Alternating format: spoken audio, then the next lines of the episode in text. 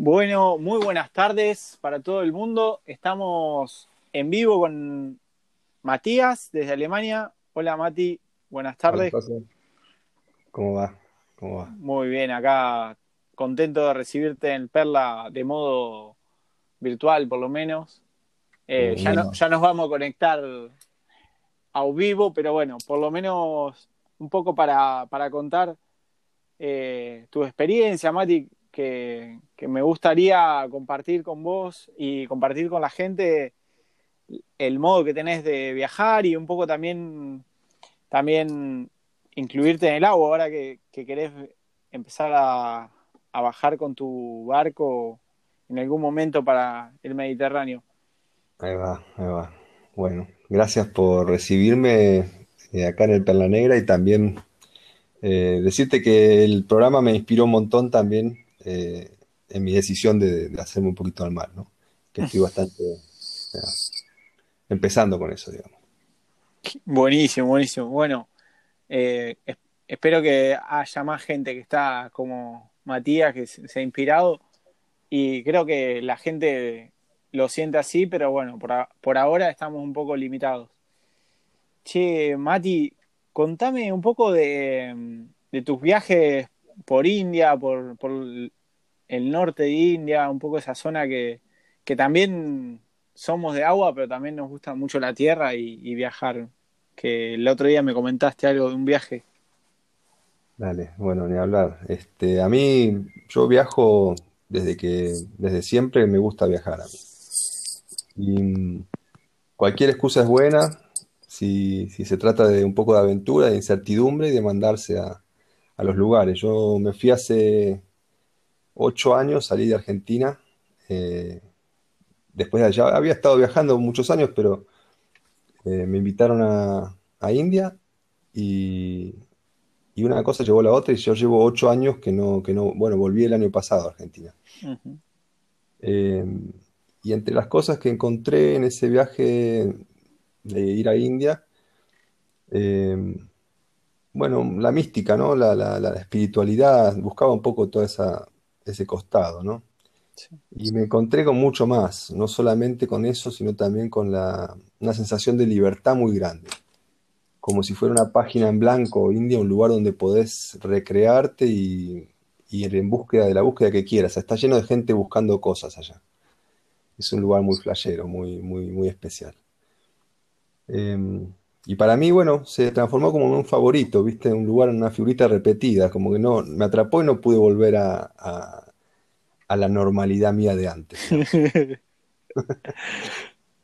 Eh, bueno, el, viaje en particular que te contaba era una, una, visita, fui un año, o sea, hace unos tres años, eh, vuelvo a India y me encuentro eh, en esos momentos mágicos que estoy este, en Himachal, que es un estado del norte donde, están, digamos, los, los prolegómenos del Himalaya, eh, en Dharamsala, que es una ciudad, un pueblo, ciudad donde vive eh, ahí arriba en MacLeod Ganj, está el Dalai Lama, y está toda la comunidad tibetana en el exilio. Los, tibetanos se tuvieron que ir de China en el 50, por ahí.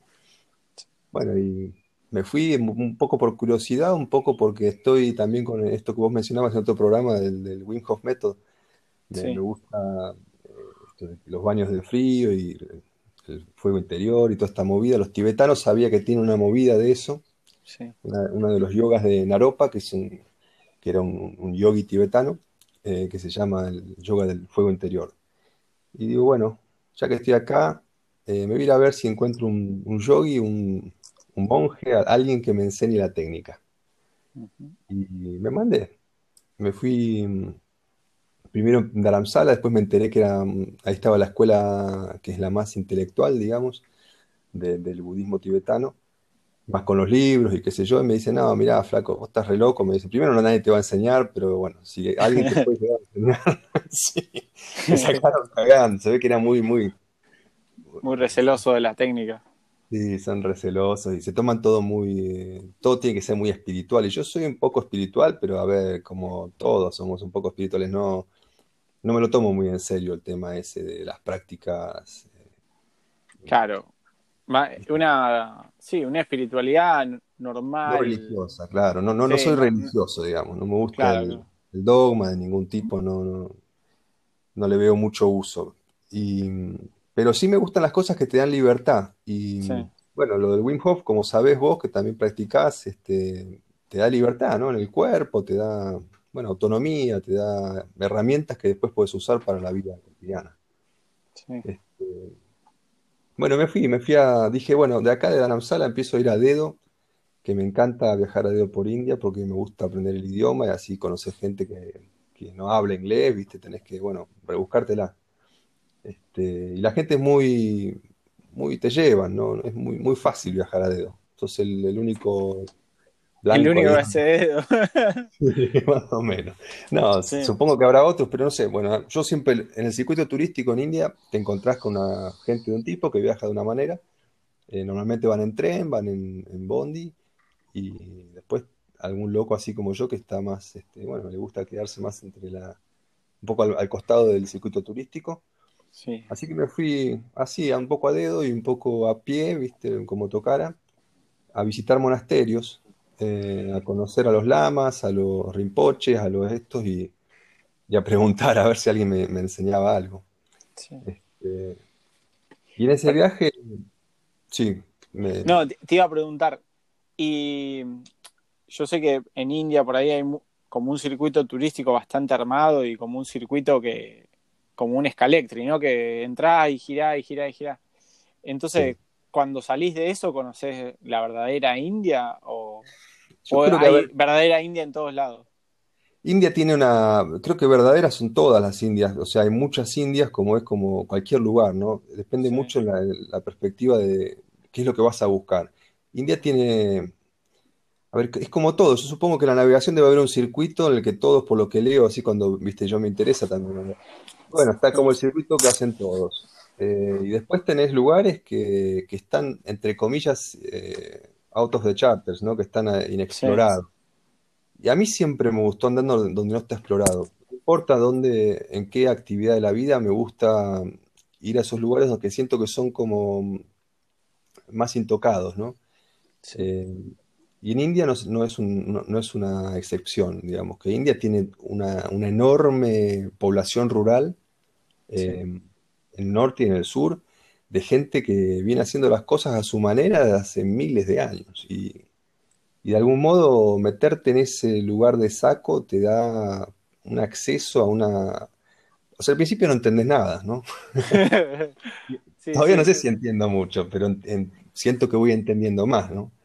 Hmm. Pero para mí eso garpa, me gusta estar, yo en el parte turística, este año incluso viajé de vuelta, estuve en lugares eh, también del circuito turístico. No es lo que más disfruto, ¿viste? Porque es la típica, te ven ahí como un, yo siempre digo un walking ATM.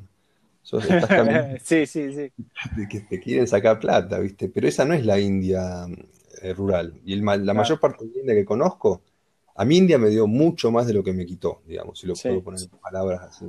Entonces, para mí lo divertido está fuera del circuito del mainstream, digamos.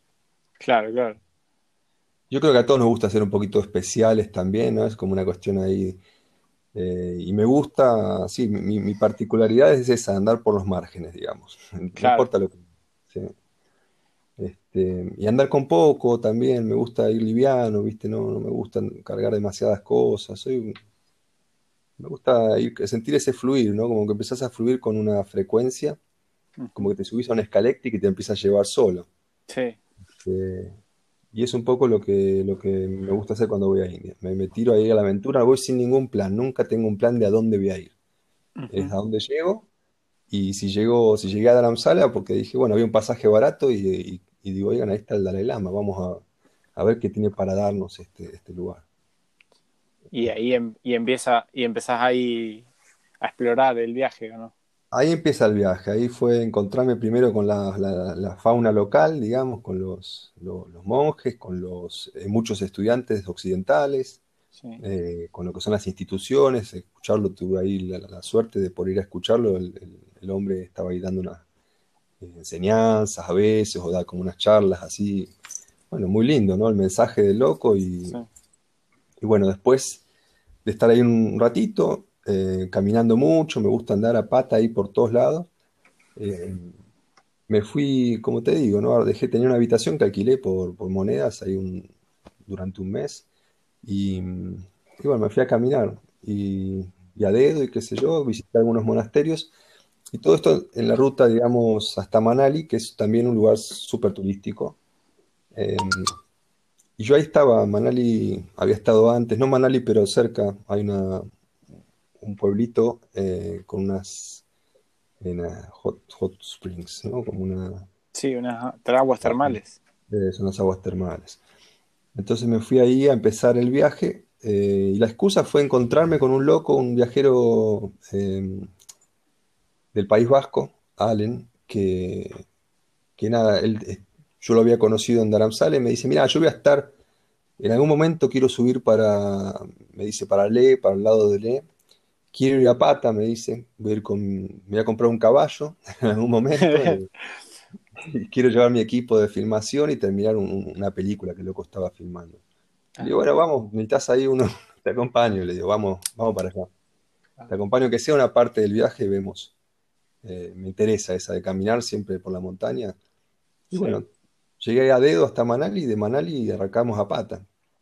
Empezamos a subir, ahí al toque hay un, empieza lo que sería la frontera con otro estado que se llama Yamu y Cachemira.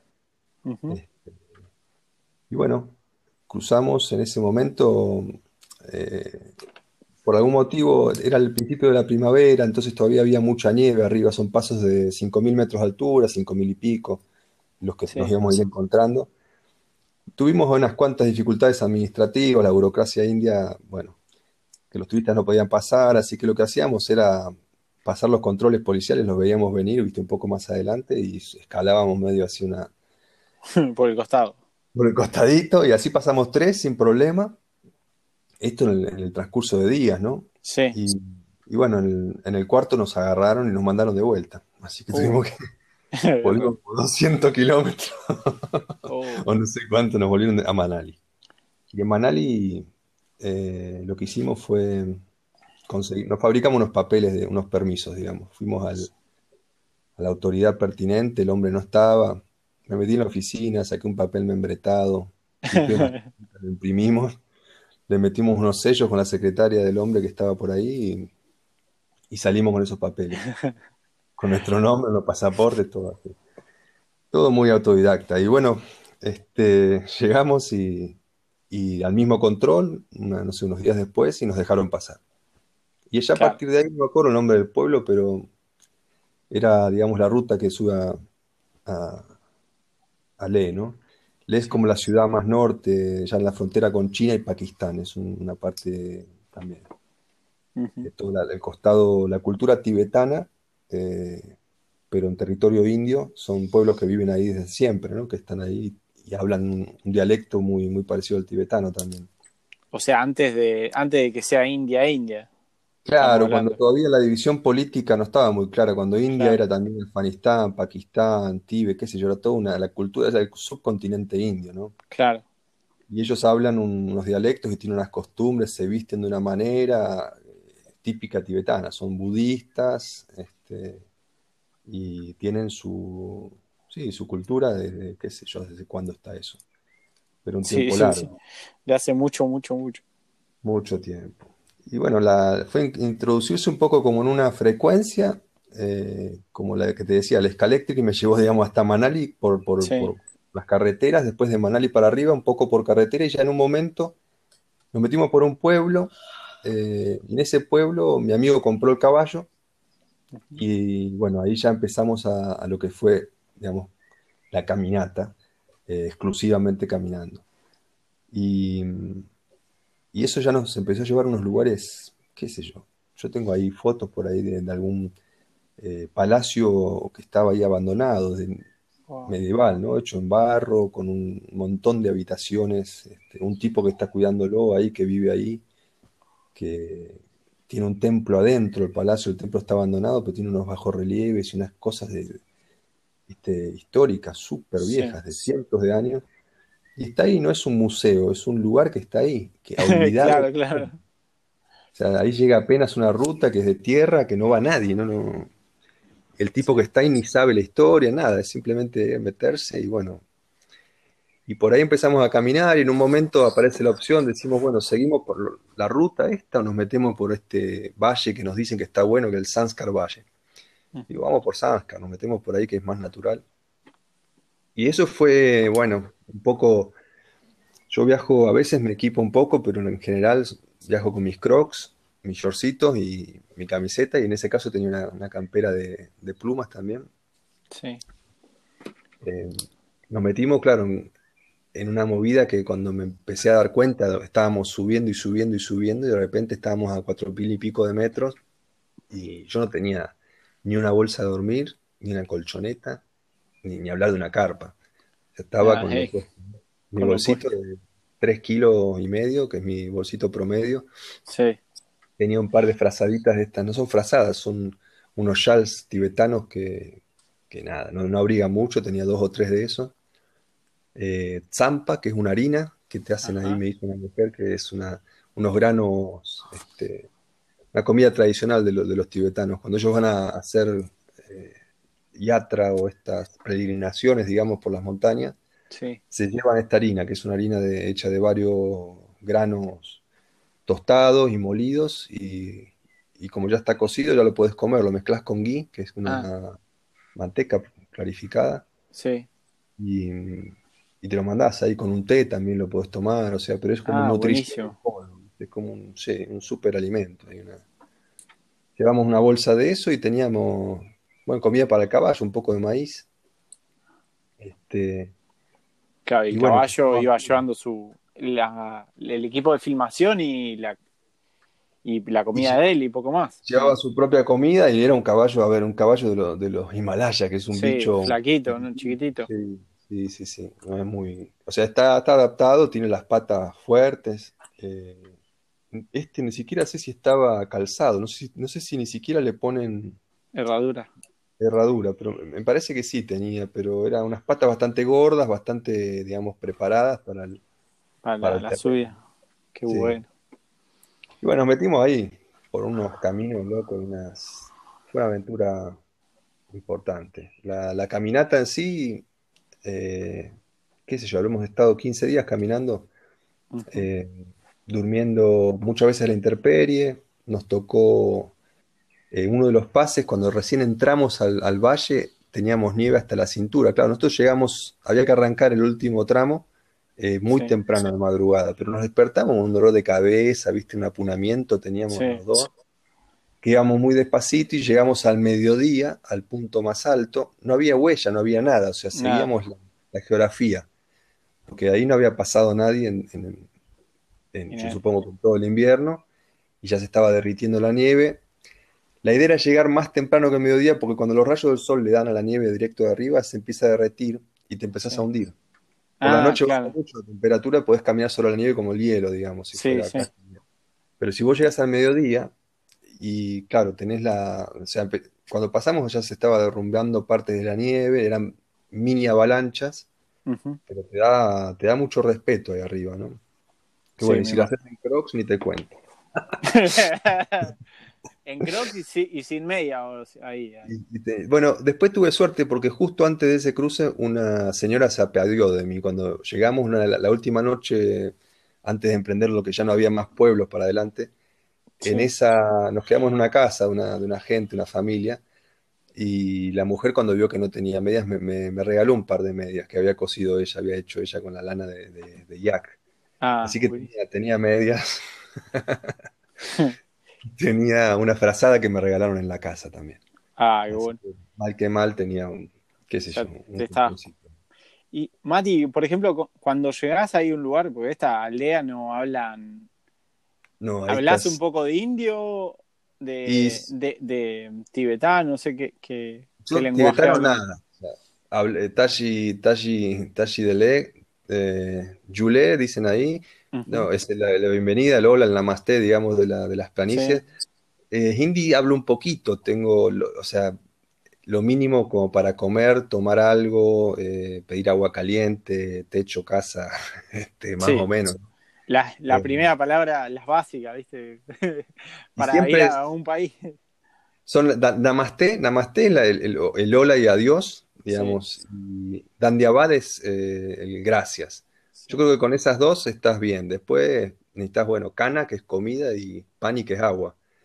Eh, pero igual ellos te entienden. Si le haces los señas, aunque no sepas cana ni pani, le haces el gesto y te van a entender.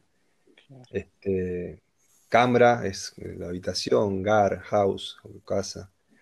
Eh, pero igual tampoco es que hablen muchos hindi, ahí, o sea, estás en el horno, ahí tenés que ir con, con onda. sí, con onda, mucha onda. Te ven llegar y saben, porque dice, ¿qué va a hacer? ¿Qué hacen estos dos dementes acá? Este, ya en el valle era más común, estaban acostumbrados, ya en Sanskar cuando cruzamos, eh, ellos reciben gente durante, o sea, no, no es un hotel ni nada, es un, es un homestay pero saben que la gente llega, aparte es parte de su cultura, los viajeros este, siempre bienvenidos, ¿no? Bienvenidos, siempre hay una habitación ahí que te van a, dejar pasar, van a estar siempre con la cocinita económica prendida, ahí haciendo, aunque sea un tecito, te vas a tomar, que es un té salado y con manteca, que bueno, hay que acostumbrarse, pero, pero también, ¿no? Sí, te levanta, ¿no? Un poco. Sí, sí, sí, se agradece con un montón de grasa, ¿viste? Hace frío, ahí está mucho viento, muy árido, eh, un paisaje muy lunar, muy... Pero bueno, eh, la gente, no, no, eh, más allá del idioma, es, yo creo que el 90%, no sé dónde lo leía o lo, escuché en tu programa, no me acuerdo, pero la comunicación es no verbal, ¿no? Sí, Esto es, así, esto es indudablemente así, esto pasa así. Mira, una, una anécdota así del viaje, ¿no? Llegamos a una escuelita rural, estaban los chicos ahí que van de varios varios pueblos cercanos, hasta 20 kilómetros, se caminan. Wow. Eh, se van a la escuelita y duermen ahí, ¿no? Tienen, hay dos o tres maestros eh, y aprenden lo, bueno, tienen ahí las cosas básicas, ¿no? Sí. Eh, no hay ruta con autos, o sea, hay un auto ahora que pasa que es de la, del gobierno que va con un 4x4. Sí. Y estamos ahí, nos invitan a comer, estos locos hablaban un poquito de inglés porque eran maestros, entonces tenían un, se ve que habían, se habían formado en alguna ciudad, tenían... Y en un momento me están ahí viendo un video, riéndose, que si yo de repente les preguntamos a ver qué es ese video en el teléfono, ¿viste? Tenían un teléfono como los nuestros. Que no hay señal ahí igual, pero ellos tenían el teléfono. Que van al pueblo cada tanto y bajan alguna.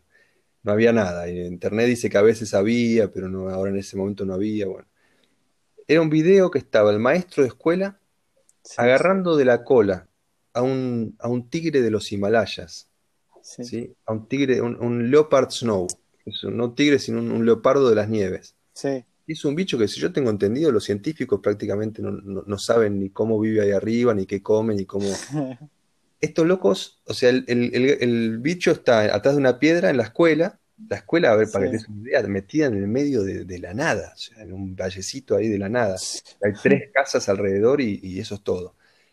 Y el loco está diciéndole algo, le repite en su dialecto, como un mantra, ¿no? Vos escuchás un mantra y, repite algo. Y le pregunto, ¿qué estás diciéndole en el video? Me dice, le estoy explicando que esta es nuestra casa, que esas son nuestras cabras y que él tiene que ir a buscar su comida a otro lado y que no le vamos a hacer nada, que no lo vamos a matar, que no se preocupe. Wow. Yo pensaba, ¿dónde está parada esa persona que no es que reacciona, ni siquiera reacciona con miedo, no es que ahí si te ataca el, bicho ese no es un gatito de, casa, es un, un, león. O sea, es un bicho, claro, te come vivo. Eh, no solo no tiene miedo, ni piensa a ver dónde está el hospital más cercano, ni tampoco su primera reacción es, dispararle o tirarle un piedrazo, es ir, lo agarra de la cola como quien agarra un, can, eh, así jugando, y el, el bicho se queda tranquilo y camina uno, y salta da tres saltitos para adelante y él sigue repitiendo el mantra y se le acerca de vuelta y lo va así echando hasta la montaña para que se vaya de la... Yo cuando vi eso entendí que, hay gente que está en otra frecuencia, que es muy distinta a la, que uno viene, digamos, por la, nuestra propia cultura también, ¿no? Y esas son las, cositas que me deja el viaje que, que digo, bueno, esto no, sin palabras, ¿viste? Claro, claro, que te da la, sí, te abre a la puerta a un nuevo mundo de, de posibilidades, ¿viste? De, romper con todo lo que venía, decir, ah, hay otras opciones a todo, a la vida, ¿no? Ni hablar, sí. eso, eso, eso está bueno cuando, a mí cuando conozco una cultura diferente y te quedas como, bueno, al final todos los caminos son posibles, ¿no? hay, hay totalmente libertad, no hay un solo camino, que es lo que yo descubrí cuando salí de, mi casa, ¿viste? De decir, wow, hay otras cosas afuera, ahí se puede hacer, se puede hacer esto, se puede hacer lo otro. Y al final, cuando, cuando la gente te habla de algo diferente, te quedas con eso porque es como, como algo nuevo para decir, bueno, listo, hay, hay otra opción más y hay otra opción más y, y podés alternar los caminos, ¿no? Que a mí me pasaba un poco cuando empecé a navegar, que escuchaba solo un, una voz y un día vino uno y me dijo, no, no, con cualquier barco puede hacer cualquier cosa. ¡Wow! ¿no? Y, ahí fue el, shot, ¿viste? Yo creo que eso, sí. esa, esa, esa, habilidad, digamos, de abrirse a las otras formas de hacer las cosas y de ver el mundo, es la que te permite volverte creativo y volverte libre también, ¿no? Sí. De tus propios límites de tu cultura, de tus prejuicios, como de, de tu crianza, tu familia, eh, bueno, todo lo que te condiciona, o sea, todo lo que te permitió también eh, estar en el mundo, ¿no? Porque en, principio es tu base esa, ¿no? Pero saber que esa base es muy relativa, loco, y que hay mil formas de aproximarse a, las cosas. Y sí, sí, eso es fundamental. Creo que por eso, mira, a mí India me gusta tanto porque una de las cosas que te dicen todo el tiempo cuando estás en India, everything is possible. sí, eso te queda, es como un mantra, ¿viste? Que te va se te meten en, el alma y ya después, a partir de ahí. Yo te digo, y por hoy la forma en la que viajo, yo siempre viajé, me encanta viajar desde muy chiquito. Yo con 16 años me fui a, dedo a Mar del Plata, no, hasta Miramar, me fui hasta Miramar con amigos, ¿viste? Éramos dos De ahí para acá, cuando yo me miro en el espejo, hoy tengo 40 años, la, flexibilidad con la que me muevo ahora, la, la tranquilidad, la confianza, eso viene de haber visto que, que la vida se abre camino de mil y una formas, que no hay que preocuparse tanto. Incluso en estos tiempos de pandemia, viste, yo me río porque acá donde estoy, estoy en Alemania, dentro de todo hay bastante libertad. Yo me la paso haciendo lo que quiero, este, con cuidado y respeto, pero a ver, pienso por mí mismo también, ¿no? Que creo que es un momento en el que vivimos ahora en que si no nos cuestionamos un poco lo que nos bajan como información de arriba, estamos complicados porque nos van a quedar muy pocas opciones, por lo menos es lo que nos dicen los medios, que, no tenemos opciones, pero yo no creo que opciones, yo creo que siempre hay opciones. Sí, sí, sí, siempre hay opciones mientras estés dispuesto a pensar algo nuevo. Si, si no estás dispuesto y estás atontado y decir, no, que no hay opción, ya está, perdiste, pero si vos decís, y hay una opción, no la sé, pero la pienso y la creas, ¿viste? Es la, es la creatividad de, que te da un poco la libertad y, ¿no? es que es creer, creer es crear. Eh, si vos crees en vos mismo, creas tu propia realidad. Y, y eso no, no, te lo puede quitar nadie. Lo que vas a encontrarte enseguida, si vos te planteas eh, pensar fuera del, digamos, de autos de box, decís, bueno, voy a pensar un poco otra realidad porque esta, esta no me conforma. Eh, vas a encontrarte con un montón de gente, como me imagino te habrá pasado al principio cuando empezaste a navegar, que te dicen que no, que no se puede, que esta es la única manera. Y yo me encuentro de eso todo el tiempo. O sea, no es que no te vas a encontrar con eso. Lo que tenés que es poder creer en vos más allá de, todos esos condicionamientos, porque lo que te habla la gente cuando te dicen que no se puede, te están diciendo que ellos no pueden. Claro, claro. No tuvieron la imaginación, los huevos, lo que haga falta, lo que se haya ellos no pudieron dejar sus condicionamientos. Está perfecto, sin juzgarlos. Ellos te hablan de su propia experiencia. Si yo te digo que puedo, te hablo de mi experiencia. Sí, sí. Yo creo que está bueno escuchar gente que puede porque eso te, lo que te están transmitiendo es, mira, yo no soy distinto, somos iguales. Tenemos la misma dos patas, la mayoría tenemos las mismas cosas ¿no? que, el otro y, depende un poco de que nos animemos, ¿viste? Más, más que nada es confiar en uno, creer en uno para crear su propia realidad. Sí, sí, eso. Sí, a mí me pasaba que todo, toda la gente que me decía que no, que no, que no, eh, yo apagaba el, cuando empezaban a hablar, apagaba el, oído.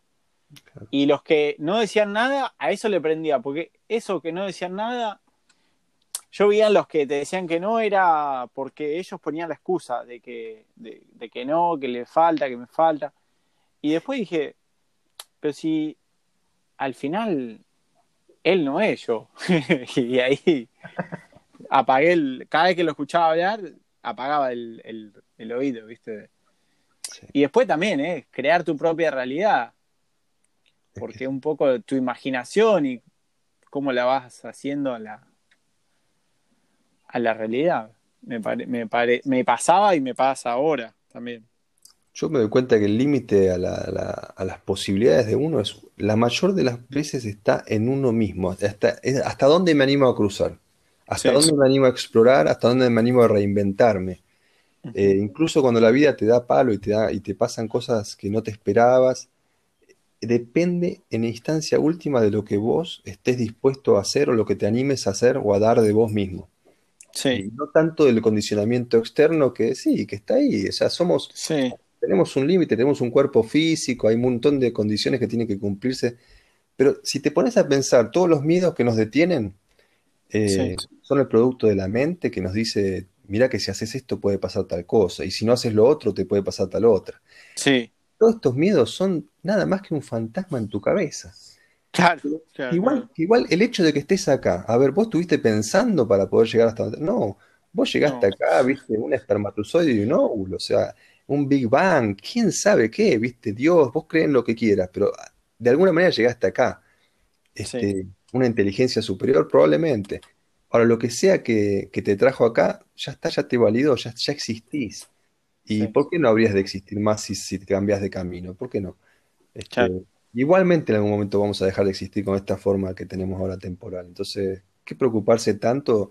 Seguir lo que uno siente adentro, ese llamado que, es mucho más visceral, mucho más intuitivo y no tanto estar en la cabeza, porque la cabeza es un, a veces es como un, no termina nunca, ¿viste? Es un, eh, un rambling ahí, un ruido, una, una, una rueda de hámster en algún momento tenés que cortar con ese proceso del pensamiento, prepararme, qué sé yo, mejorar. No, va para adelante, acción. Acción, sí, sí. que la acción te, lleve. Y bueno, el movimiento se demuestra andando, vas. Y no hay nada mejor que un poquito de acción. Eh, no puedes compararlo con 50 años de planificación, porque la planificación, para el momento que llegó el momento, ya, ya estás viejo, boludo. Ya, ya No, y cambiaste, y cambió, y cambiaste, y cambió, y así. todo lo que podés planificar no tiene ningún sentido si no hay acción.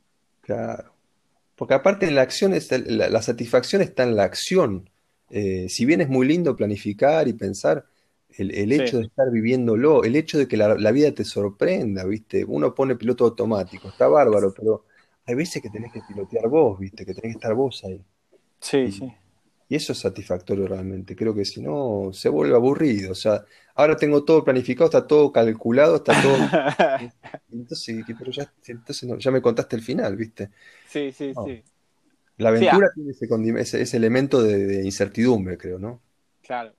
Sí, esa incertidumbre es lo que a mí, por lo menos, me hace vivir, me, me lleva a, navegar y me lleva a todas las cosas que hago, porque deseo esa incertidumbre. ¿Y qué pasará? ¿Y a quién conoceré en tal lado? ¿Y, y qué pasará después? Entonces, ese motor es lo que me lleva a, decir, wow, me voy a navegar, me voy a, o me voy a hacer un viaje, pero creo que esa, ese motor de, ver qué va a pasar es lo que me ha llevado a...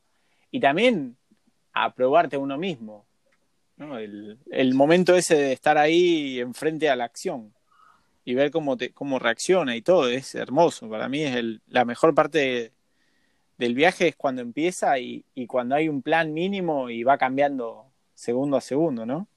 No sé, así le... Los últimos, los mejores viajes me han pasado así, de, planificar un poco y dejar el resto a la aventura. Totalmente, sí, sí. Hay que tener como un, norte porque, bueno, no está mal tener un plan, porque es como, bueno, el, disparador, la excusa. Yo siempre digo, es una excusa.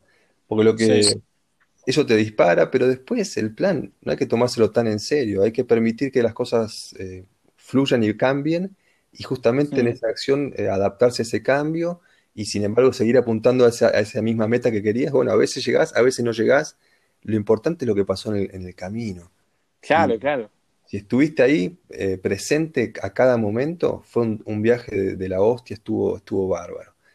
Eh, si estuviste solamente pensando en el, en el, final, en el... Llegar.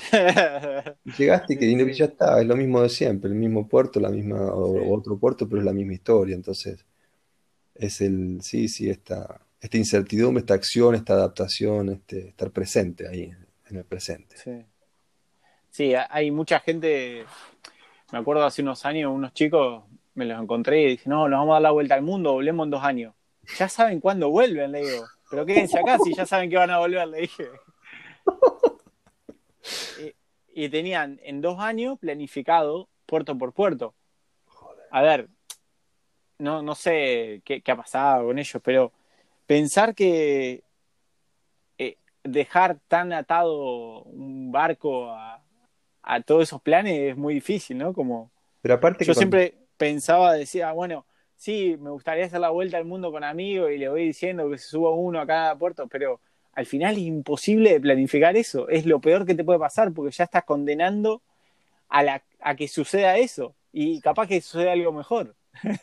Totalmente, sí. No, no, aparte la tensión de querer forzar la realidad, que se adapte la realidad a un universo tan infinito como el que vivimos, a, los pequeños planes de este pequeño ser eh, minúsculo que somos, digamos, ¿no? Sí, sí. lanzate a la aventura, tirate al, fluir de la vida y, vas a ver, vas a vivir un montón de cosas. No está mal, de repente, pasa que sí, venimos muy condicionados por esa forma de ver y de pensar las cosas, ¿no? Pero si uno puede realmente salirse de esa... Yo no tengo idea de un montón de cosas, o sea, de hecho, lo que más eh, voy descubriendo a medida que pasan los años y voy haciendo cosas es que menos idea tengo de, qué va a pasar. A mí me, encanta porque en general la mayoría de la mayoría de gente me pregunta las mismas cosas, ¿no? Como eh, me ven viajando de las formas que viajo, me preguntan, che, pero cuando seas grande, la, ¿qué estaba, cuando seas viejo? Yo primero no sé qué ser viejo. O sea, es asumir que voy a llegar a, tener 67, 69, que hay que tener para jubilarse. O sea, no. Segundo, eh, ¿y si te enfermas? Y si me enfermo y, me, curaré o me moriré. Claro. No, pasa por tener obra social, no es solamente la obra social. Está bárbaro si tienes obra social. Yo no tengo OSDE, viste que ahora están la de los hippies con OSDE. Bueno, yo no tengo OSDE. Sin embargo, eh, acá estoy todavía. Sí, reconozco, a mí algo que, por ejemplo, me doy cuenta que de base me dio eh, una, tranquilidad, una... Yo tengo mi familia, tengo mi viejo, tengo mi vieja, está mi hermano, que mi hermano cero viajar, le, le gusta estar en su casa, tiene su departamento, cada uno su historia, pero mi familia a mí me dio y me da todavía la sensación de que ellos están ahí siempre para mí. es como una base, digamos, que está adentro mío, ¿no? Em, yo creo que todos tenemos algo, si es la familia o, lo que sea, una base que nos da como una, certeza. Yo vengo de acá, este es mi, este es mi, de acá, de acá vengo, de acá, acá empecé el viaje. Eh, como soy argentino, ¿viste? Siempre, bueno, nací en no soy ni nacionalista, ni me siento argentino, ni... Soy argentino, nací en Argentina, es, de ahí vengo. O sea, después que la vida me cambió y que hoy no me identifique al 100% con ser argentino, no importa, pero sé de dónde vengo, tengo unas raíces, un idioma que es mi idioma del que te estoy hablando ahora, que es este idioma que hablamos nosotros. Eh, después puedo aprender 5.000 idiomas y puedo ir a 5.000 millones de lugares, pero sé de dónde esa, esa base está ahí, es como una raíz. Este, de eso sí, sé de dónde vengo, pero a dónde voy, más o menos. Tengo ahí como un norte, pero no. Tampoco me importa. No, no, que haya que llegar a ningún lado. Es... Sí, también que te sorprenda, ¿viste? la aventura. Y cuando te. Eso es lo mejor, porque uno. Vos podés condicionar y. No, bueno, quiero llegar a tal lado, pero capaz que el destino o la vida, no sé, tiene algo mejor para darte y te lo perdés por querer llegar ahí. Es el. A mí me pasaba por ahí con, con viajes muy planificados que me aburría y, los quería romper y, salía el mejor viaje, ¿viste? En el medio. que sí. Y bueno, cambio, y, bueno, cambio, me quedo acá, ¿viste? Con, esa libertad, que bueno, esa es la libertad de, que, busco siempre en la vida, ¿no? De poder quedarme acá a vivir o, o irme, ¿viste? Como eh, yo lo veo eso como una riqueza de, adaptarse a cualquier sitio y, si vivía acá y si vivía allá y, la verdad que puedo vivir en cualquier sitio del mundo. Cuando me di cuenta de eso fue como, wow, qué bueno, puedo hacer cualquier trabajo y puedo vivir en cualquier sitio del mundo. Al final, elijo yo, ¿no? Es que ese es el ejercicio, creo que más importante como individuos, por lo menos tenemos que hacerlo una vez en la vida, que es decirse, bueno, ¿qué necesito? Y ahí te das cuenta que lo que necesita cada uno es distinto, primero cada uno es distinto y cada uno tiene sus particularidades, de acuerdo a mi composición. ¿Qué necesito? Y es sacarte un montón de, de, prejuicios, necesidades, ideas, ideales, mandatos, que tienen que, que no, es lo que vos necesitas. Por ahí es el que necesitaba tu viejo, o tu abuelo, o la sociedad que naciste. Vos no necesitas eso, entonces no tenés por qué andar atrás corriendo atrás de eso. Corres atrás de lo que ni siquiera corres, vas caminando tranquilo, vas flotando en tu flow al lugar que te lleva, que tiene que ver con lo que vos necesitas. Es un ejercicio, sentarte con vos mismo, desnudarte el alma y decir, bueno, a ver, ¿qué es lo que quiero? Y y hay que replanteárselo a cada momento ese ejercicio. Cada día hay que levantarse, me parece, mirarse al espejo y poder preguntarse, primero poder mirarse a la cara, decir, estoy haciendo bien las cosas, esta, es la cosa que es bien para mí. Este, claro. Te estás siendo sincero con vos. Exacto, que no estás reproduciendo, viviendo la vida para otro, ¿viste? Otra cosa, la aceptación. Yo no quiero que me acepten, no necesito que me acepten. Yo quiero tener amigos seguro, con los que resueno naturalmente. Ahora, Viste, si a mí la vecina le molesta que yo, yo a mí me gusta andar en, bolas, viste, yo ando en bolas o si no ando en cuero cuando no se puede andar en bolas, este, si, si, le gusta al vecino no le gusta, que cierre los ojos, que corra la, vista para otro lado, que corra la ventana, que, y si quiere hablar mal de mí, no me importa. Yo no necesito la aceptación del vecino que está, o sea, no me interesa si el vecino que haga su movida, viste, es mucho también eh, vivir y dejar morir también, ¿no? Muchas veces. Claro, claro. El único que tiene que aceptarme a mí soy yo mismo. Una vez que me acepto a mí mismo con mis falencias, con mis limitaciones, con mis cosas buenas, estoy en paz, estoy en paz con el mundo. Si estoy en paz conmigo mismo, estoy en paz con... Si puedo estar acompañado por mi propia presencia, flotando en un bote o, caminando por la montaña durante días, semanas, meses, estoy en paz, el mundo está en paz, porque al final es tu propio mundo adentro tuyo, ¿viste? Es el único con el que tenés que realmente llegar a un acuerdo. Porque afuera siempre va a haber conflicto y siempre va a haber un pelotudo que te diga que lo que estás haciendo no hay que hacerlo, que está mal, o que tenés que Sí, sí, viste. No, eso, lo, lo escuchar a otro, viste, lo que te diga o no, viste, uh, a, mí, me da risa porque yo digo, si hubiera hecho todas las cosas que me hubieran dicho en la vida, todavía no, hubiera salido de la primaria, más o menos, viste, como que... Está buenísimo, ¿viste? Y, y, la gente habla gratis, entonces, ¿viste? Y una vez me acuerdo que estaba así, leí, hay que hacer las cosas, dice, como si nadie te escuchara, si nadie te viera. Y, ya fue, ¿viste? ¿Qué me importa? Y tanta libertad, ¿viste? Ay, este puto, este gay, ¿viste? Y bueno, ¿qué importa, ¿viste? Yo me acuerdo que para romper a veces con eso, había en el club donde íbamos había un, montón de, gente grande, ¿sí? Yo agarraba y me ponía una malla enteriza de mujer, flúor, iba caminando hasta, cruzaba todo el club hasta la cantina para pedir una cerveza y volvía, ¿viste? Claro, y le rompé y la gente no entiende nada. Quedan en Orsay, sí, sí, ni hablar. Claro, claro. Y está, bueno porque le genera, ¿viste? Como un... Le, lo que me decía un amigo, eh, que decía él, eh, hay que desinformar a la gente. Entonces él agarraba y un día y salía a caminar con un, con un montón de, de estos papeles de los abogados, ¿cómo se llaman? Bueno, escritura. Folios, escrituras, sí. Sí, folio. Y salía y no, ahora conseguí un trabajo acá en tribunales y seguía caminando. Y la gente, viste, no entendía nada porque... Y este ahora, entonces le rompes la estructura que tienen y les gusta, viste, como encasillarte. Ah, este hace esto, este... Entonces, por ahí cuando venían algunas amigas de mi madre, viste, tradicionalistas, ¿sí? ¿Qué vas a hacer, José? No, me quedo acá a trabajar en acá en San Nicolás. Y a la siguiente, a los 20 metros, eh, no, me, me voy a casar en, en Brasil. Y así le iban mintiendo todas. Y después entre ellas no, no había información que, que, cuadrara, entonces se ponían re loca, ¿viste? Pero si a mí me dijo que se casa. Y estaba buenísimo, verdad. Y al rato mi mamá, ¿cómo le va a decir eso a ella? ¿Cómo le va a decir esto? Y bueno, le digo, ¿para qué? Para que hablen un poco, ¿viste? Porque, claro, además le gusta hablar, ¿viste? Es muy gracioso. Es que esa es la, esa es la otra, sí, la, esta de ocuparse tanto en la vida del otro, o sea, es porque, no sé, a veces, Sí, no, si fuera más, más, lo mejor que puede hacer es ocuparte de tu propia vida, yo no entiendo sí, cómo- pero se ve que sí, es muy común, es un mal común, es en todos sí. lados igual. No, porque es más fácil. Es Sí, más ser, fácil. Es como, a ver, eh, es más fácil mirar la televisión que ir a actuar, es que cierto, ser actor. Entonces, de esa cultura venimos, de que, ah, mirá este, ah, ¿y por qué no lo hace? No, porque, viste, yo no tengo la, la labia para ser actor. Ah, no, porque a mí no me sale hablar en público. A mí tampoco, pero bueno. Pero, ¿entendés? En vez de mirar la televisión, en vez de actuar en la televisión, que está en todos lados, no, nos quedamos atrás, atrás, atrás, esperando a que un día, che, ¿y vos qué hiciste? No, miré la televisión toda la vida. Uy, me encantaría hacerlo. ¿Y cómo no lo haces? Y no, viste, pero entonces, y pasa mucho que la, la gente como que, no, pero, no, pero, y eso es lo que hablábamos hoy, ¿no? De las limitaciones.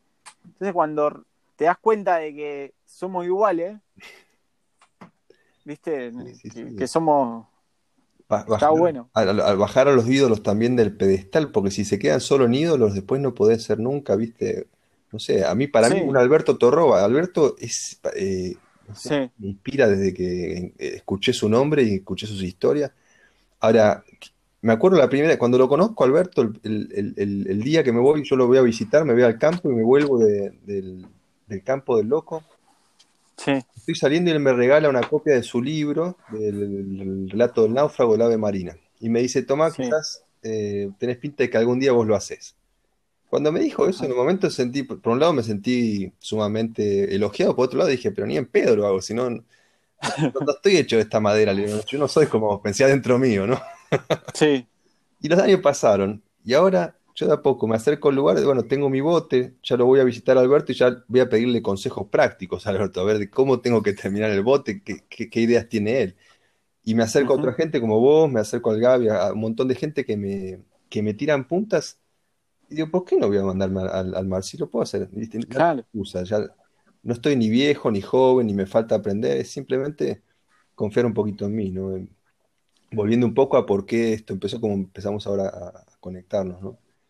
Sí, Creo que también la gente a veces necesita, me, pasa a mí, estoy seguro que le pasa a todo el mundo, eh, un poco de confiar en sí mismos, ¿no? Y si, y si hay una traba, que, que la busquen adentro, pero no, no decir no puedo porque no tengo el registro de timonel, ¿viste? O no puedo porque no no, tengo plata y está muy caro el bote, o no puedo porque, porque no vengo de familia de marinos, pero no me rompas las bolas, siempre hay un límite. Y si por ahí no podés hacerlo como Alberto, te lo tenés que hacer como Matías, macho, o como. Cada uno lo hace como cada uno es. Yo no voy a, sí, ca- sí, a sí, hacer una canoa en Panamá y cruzar el Pacífico, porque estoy en Alemania y me hice un bote de plástico, pero voy a navegar, que es, lo, es la, la esencia de la acción, ¿no? Que es, sí, este, sí, sí. Sí, y a ver, por ahí no es cruzar el Atlántico, por ahí es recorrer el Paraná en kayak o, o caminar 10 kilómetros hasta un campo, pero es como lanzarse a la incertidumbre, ¿viste? No, no es...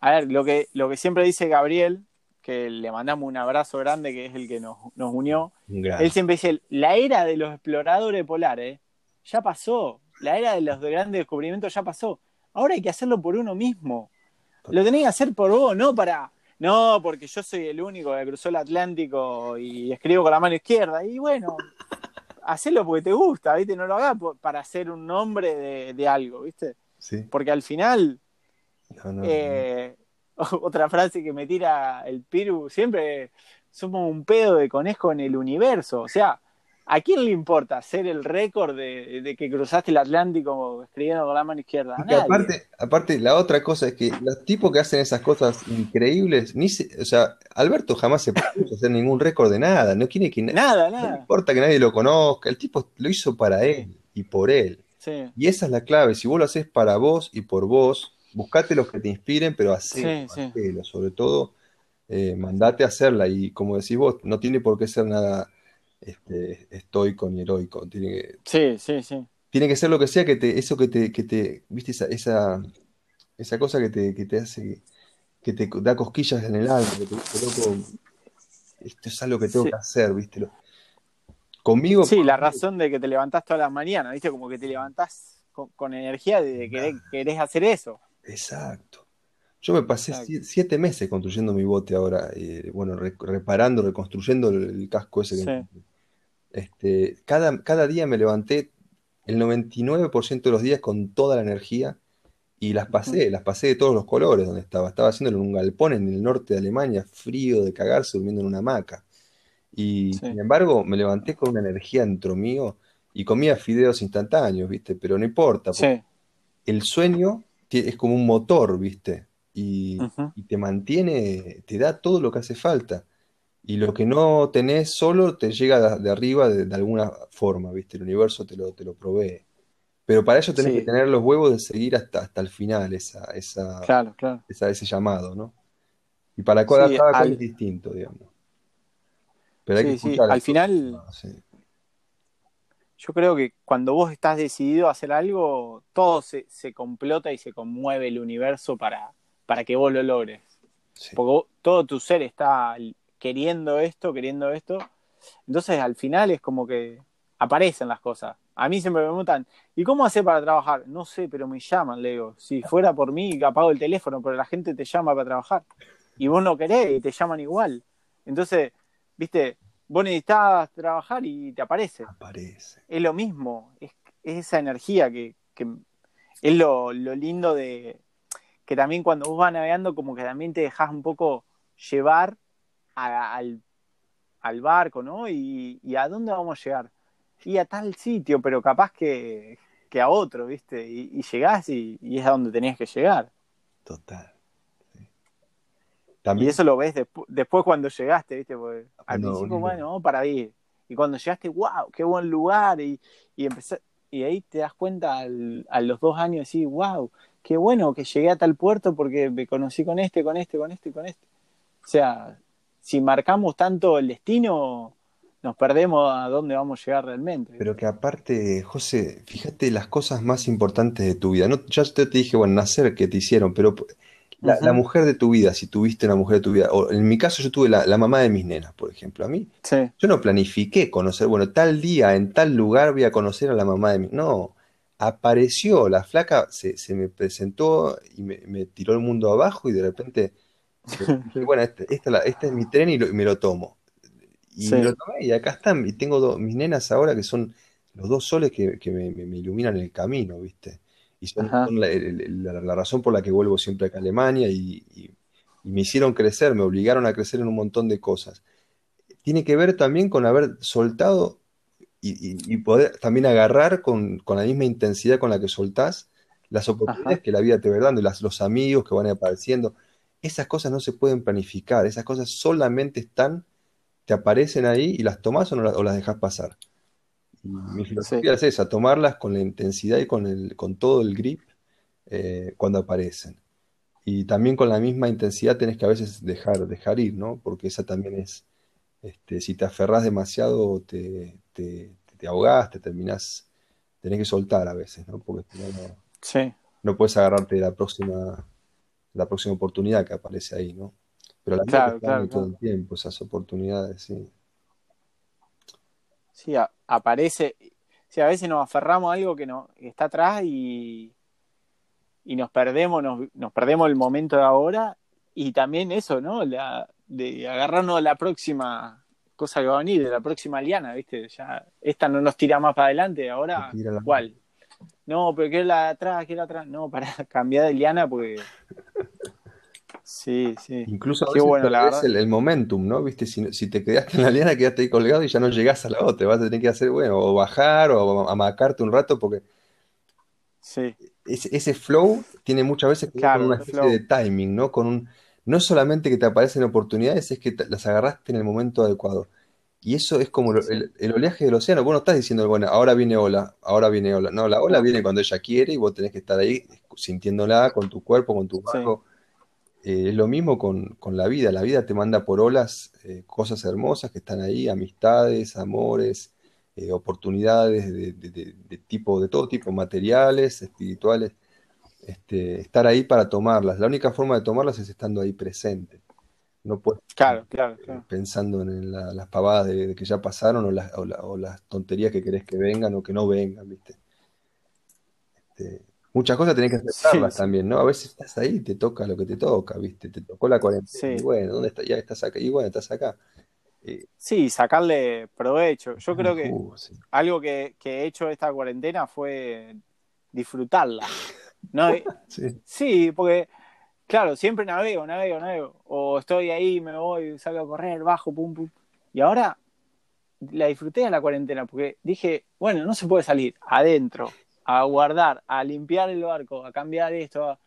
Y ahora veo el barco desde que llegó a puerto hasta ahora, cambió un 90%. Claro la lista de trabajo ya desapareció casi. Entonces, al final dije, mirá qué buena cuarentena, porque yo una vez soñé de que iba a tener el barco casi sin la lista de trabajo y hoy es ese día casi, ¿entendés? De hablar. Le costó, le costó la cuarentena y bueno, pero a ver, no había otra opción. ¿Viste? No te ponían en esa situación, no lo ibas a hacer nunca. Vos te pensás que yo, yo no iba a aprender nunca alemán, o sea, no, no, estaba en mi lista de deseos. Como tampoco iba, y bueno, pero lo, haces cuando te toca porque te obligaron. Y ahora es una súper herramienta. Vos sabés la cantidad de veces que me, que me sumó un montón, solo porque puedo hablar el idioma de estos locos y qué sé yo, lo mismo con un montón de otras cosas que la vida te, empuja ahí, ¿no? Y buenísimo, la cuarentena a mí también, la gente, yo no entiendo, por ahí soy un, privilegiado, ¿no? Que estoy llegué, caí en un departamento gratis donde estoy cuidándolo, porque el otro loco, el dueño, está varado en, África. Entonces, todo lo que era tan malo, al final, mira, tengo un departamento gratis, estoy cerca de mis nenas, estoy disfrutando de un montón de amigos que veo, van, vienen, me estoy actualizando en un montón de cosas, aprendiendo otro montón de otras. Este, estamos acá reunidos, ahora nos conocimos gracias a esta sí. Si no, uno está siempre también esa que decide la acción, no, no para nunca. Sí. Aventura constante, sí. Y la. Bueno, estamos agradeciendo porque ya que podés hablar, podés. Ahí, digamos, yo digo todas las mañanas me levanto, me levanto de la cama y digo, bueno, ya, es mucho, ¿no? Ya me levanté, estoy caminando, hay yerba para los mates, soy millonario, ¿no? digo, hoy compré dos kilos de yerba y dije, guau, tengo tengo la riqueza para los próximos meses. y, a veces no nos damos cuenta de esas cosas tan pequeñitas que no hacen tanto a la vida. José, esa, humildad te viene, te viene de que vos estás ahí, eh, estás, estás, estás viendo justamente lo único que es importante en la vida, las, tres pequeñas cosas con las que necesitas eh, para vivir. Para, para José son, eh, digamos, la, la, yerba o el, bote mm. está bien, la lista de tareas está como y entonces eso te permite realmente valorar la vida por lo que es. Es un milagro. Cada cosa que te pasa te despertas por la mañana. Si uno está tan ocupado queriendo llegar y obtener y, tachar listas de, a dónde hay que llegar, que, viste, ponerse unos súper objetivos, presionando la realidad para transformarla, forzarla en lo que se pierde, si ya tenés un montón de cosas importantes, viste, ya tenés una familia a la que amás o, o que te ama, o un amigo que te llamó, o un, barco que te, que te, sostiene ahí flotando, que no te ahogaste, ya tenés lo más importante. Pero tenés que parar para poder verlo, tenés que parar de qué? Parar de estar eh, corriendo atrás de pelotudeces, que es la que hacemos la mayoría del tiempo, cuando no, no, no, incluso a mí que vos me decís, bueno, vivís alternativo, la forma que viajas, pero hasta yo en mi propia forma de, de, viajar y vivir al margen del sistema, a veces me encuentro, me di cuenta ahora con la cuarentena, corriendo atrás de mi próxima aventura parar un poco y decir, eché el ancla y no me queda otra que quedarme acá hasta que me diga que puedo volver a, hacer la mía. Y entonces ahí parás y, decís, wow, uh, mira todo lo que tengo. Este, sí, esa la, hay, que, hay que aprender a valorar también, ¿eh? que ya estamos ahí, que no queremos llegar a ningún lado, que este es el lugar donde queremos estar. Claro, claro. Y vivimos como queremos. Sí, sí, sí, no. No, eh, somos un milagro ¿Sabes todos los espermatozoides que no, que no somos nosotros y los óvulos que no somos nosotros? Somos uno en un millón de millones, ¿no? Es cierto. Y la cantidad de planetas que están dando vuelta ahí, que ninguno tiene vida. Estamos nosotros acá en la Tierra. Hasta ahora no conocemos a otro que tenga. Sí. Sí, ¿no? Y, y, nacimos, nos creamos y yo a veces pensaba, mirá si me tocaban hacer no sé, en, en otra realidad, eh, en una tribu de África, que lo, los hijos varones primero eran sacrificados a los 20 años. Yo tengo la... Nacimos en Argentina, viste, todo lo bueno, lo malo. Pues, tenemos la libertad de, de no tener que, que seguir un camino. Yo, por ejemplo, pensaba en mi abuelo, cuando que ellos nacían y a los siete años ya estaban trabajando y para y nosotros tenemos la libertad de esta, ¿no? De vivir, de ir hacer un poco lo que querramos de, nuestras vidas. Entonces elegir un poco nuestro, nuestro destino, ¿viste?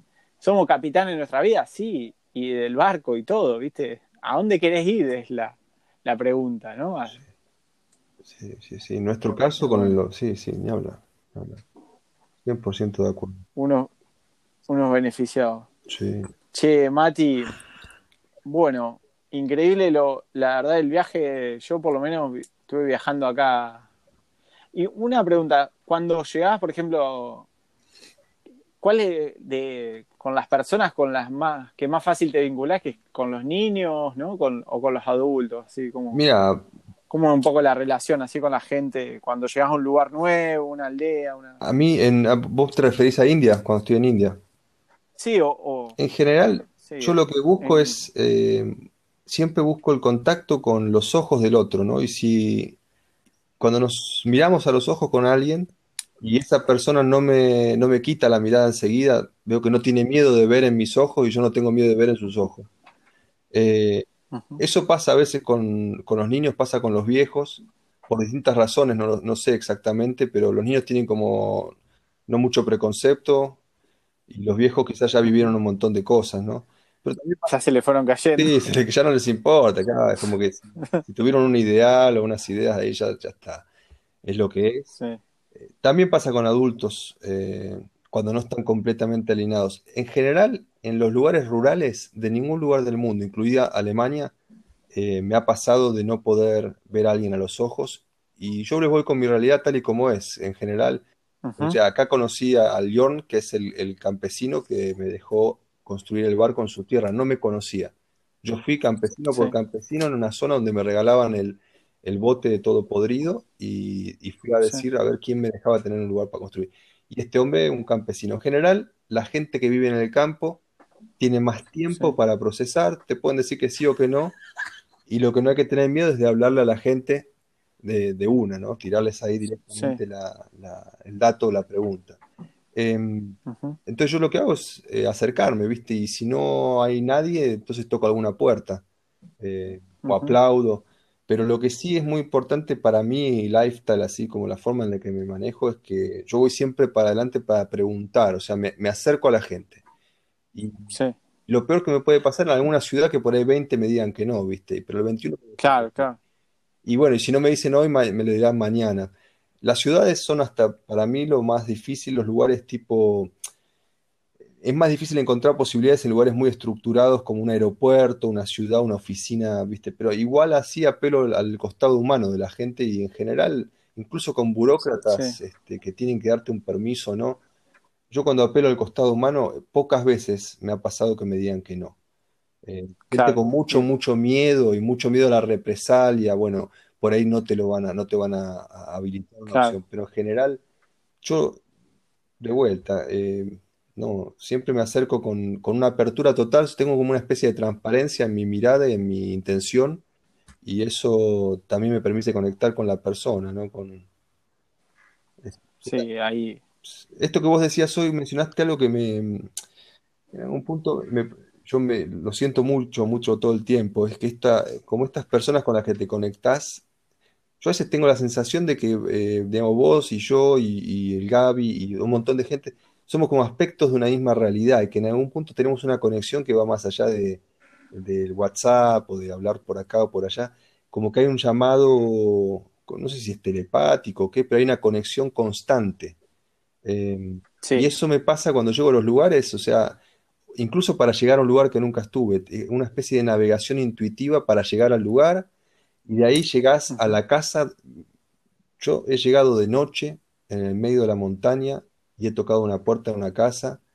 Me atendieron y les dije, mira, estoy buscando el templo, ¿dónde puedo dormir? y el templo estaba todavía un par de kilómetros. Me han cerrado la puerta y cuando yo me alejo 10 metros de la casa, han abierto de vuelta y me han dicho pasa para adentro. Eh, me quedo en la casa. O sea, es como una intuición, ¿viste? Un olfato, una cosa. No es racional. Sí, sí, sí.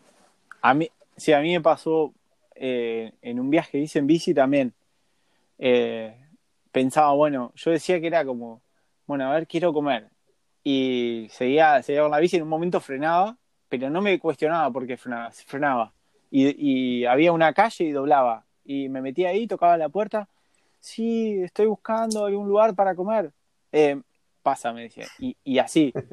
Y después me di cuenta, o sea, fue buenísimo, porque yo venía de, vivir con unos amigos, una familia, súper bien.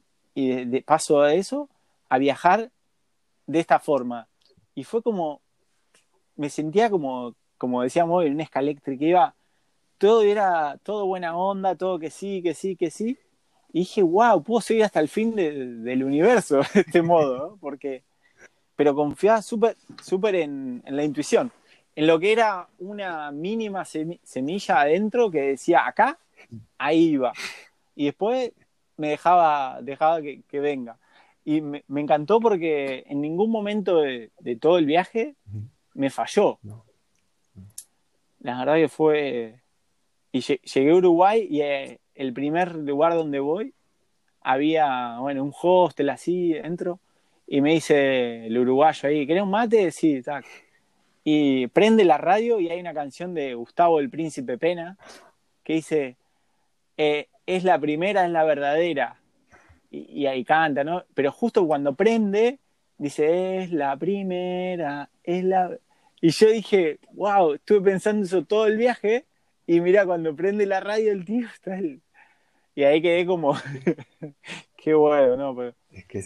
Sí, la verdad, a, veces uno, eso, lo, viste, lo, lo tiene un poco apagado, pero cuando empezás, te tirás hacia la aventura, vuelve esa, ese instinto es fundamental, fundamental. Cuando no tenés, el, si no tenés el idioma del lugar, no tenés eh, un montón de, convenciones sociales eh, claras, tenés que guiarte por ese instinto. El instinto te va a tirar la justa todas y cada una de las veces. Tenés que necesitarlo. Tenés que ponerte en situación. Yo cuando veo gente viajando que van a siempre al mismo tipo de la cadena de hotel, eh, ya tienen un montón de expectativas y preconceptos, esos no, no saben navegar por la vida así, eh, porque no lo necesitan, no. se ponen en la situación de necesitarlo. Pero espera que tengas un poquito de hambre y vas a ver cómo enseguida encontrar la comida, el agua. Claro, claro. Este, sí, hay que ponerse en esa situación, ni hablar, hablar. Sí, a ver, es que también buscan otro tipo de viaje. Ellos buscan un viaje seguro, la incomodidad por ahí no, no es lo que... Nosotros buscamos la incomodidad pero también por un modo de autoconocernos. Total. De, ver hasta dónde podemos, podemos llegar. No es como un desafío, sino que nos gusta ese momento de aventura, de la incertidumbre. Hay gente que no, puede vivir así. Yo, por ejemplo, trabajaba con una persona que, que era imposible, que él me decía, yo voy a tal sitio porque sé que ahí hay buena nieve, pero si, si yo llamo antes de ir y no hay buena nieve, no voy. Y si me decía, y si no hay, yo sé que en este lugar es perfecto, entonces siempre voy al mismo lugar. Y siempre reservo la misma habitación de hotel, porque yo no tengo el margen de que me vaya mal. Entonces yo le decía, no, como de perder el tiempo, ¿no? Eh, decía, mi tiempo es muy valioso, por eso yo tengo que hacer esto. Entonces yo por ahí le, me decía, tal vino, tráeme tal vino. Entonces le traía, porque siempre me equivocaba y le llevaba el, el, blanco, ¿no? Entonces me decía, te he dicho el tinto, le digo, pero si está para blanco, ¿cómo vamos a tomar un tinto ahora? Y el tío abría los ojos y me decía, bueno, está bien, José. Y, después me, me, confesó, me dice, la verdad que nunca me habían contestado así en mi vida, me dice. Pero como tú te reías tanto, yo al final me relajaba y, la verdad que... qué favor que le hiciste, no lo, aflojaste.